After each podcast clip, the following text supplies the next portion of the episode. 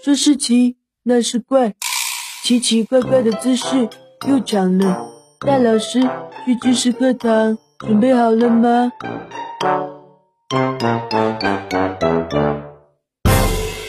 世界动画日，一些动画片冷知识。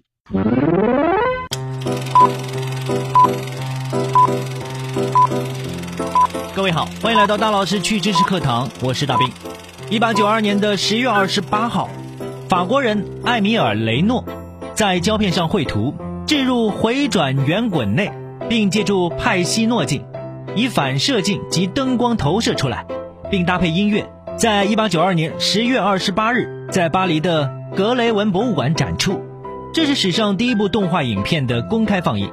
世界动画协会组织为了庆祝这一个具有时代意义的日子，特别定下十月二十八日为国际动画日。那么今天，大老师就跟各位来分享一些动画片的冷知识。音乐一响起，回忆就来了。没错，这部是《黑猫警长》。你可能也知道，《黑猫警长》只有五集，但你不知道后面的故事。原来，原作者在制作出动画片之后，被场内内部人员叫停，说这部动画打打杀杀，不符合美学传统，也没有艺术性。一年之后，有位电影局长看了之后觉得相当不错，才允许上映。《黑猫警长》一上映就取得热烈反响，但为什么我们没有等到第六集呢？原因是。原作者突然有一天收到人事处的一张退休证，年龄到了，要退休了，所以不少网友在小时候看《黑猫警长》的时候也没有等到下一集。现在想来觉得可惜，毕竟《黑猫警长》算得上是一部国产经典动画了。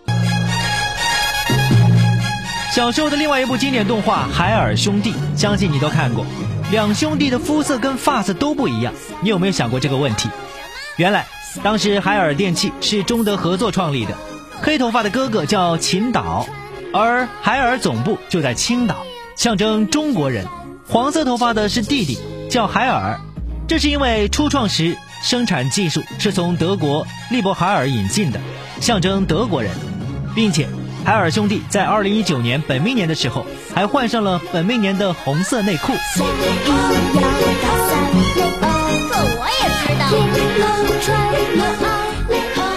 你应该跟大老师一样，打小看海绵宝宝的时候就会疑惑，怎么蟹老板的女儿珍珍会是一只金鱼呢？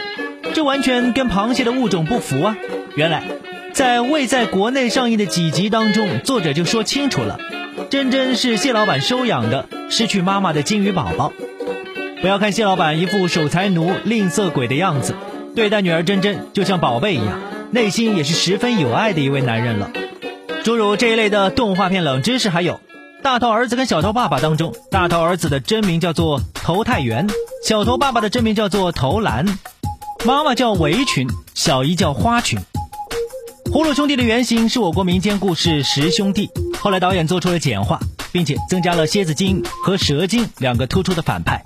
小猪佩奇当中的佩奇身高有二点一五米。他只是站在爸爸妈妈的身边才显得矮。名侦探柯南当中的阿笠博士，大家是否记得？但是剧情当中没有交代过阿笠博士的全名，你大概想不到，阿笠博士就是他的本名，人家姓阿笠，名博士。樱桃小丸子是根据樱桃子的真实故事改编的，其中小丸子的朋友小玉也是真实存在的。现实当中，小玉是个富家女，后来还去美国留学了。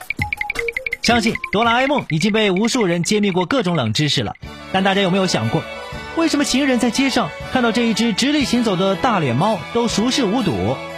这个是否从侧面验证了一个哆啦 A 梦的说法，那就是这一切都只是大雄的一场梦而已，哆啦 A 梦压根儿就是不存在的幻想。好了，各位，你也可以来分享一下你发现的那些动画片的冷知识，我们下期见吧。他叫。没头脑，他呀就不高兴，倒要叫他看看，俺老孙可不是好欺负的。妖精，快还我爷爷！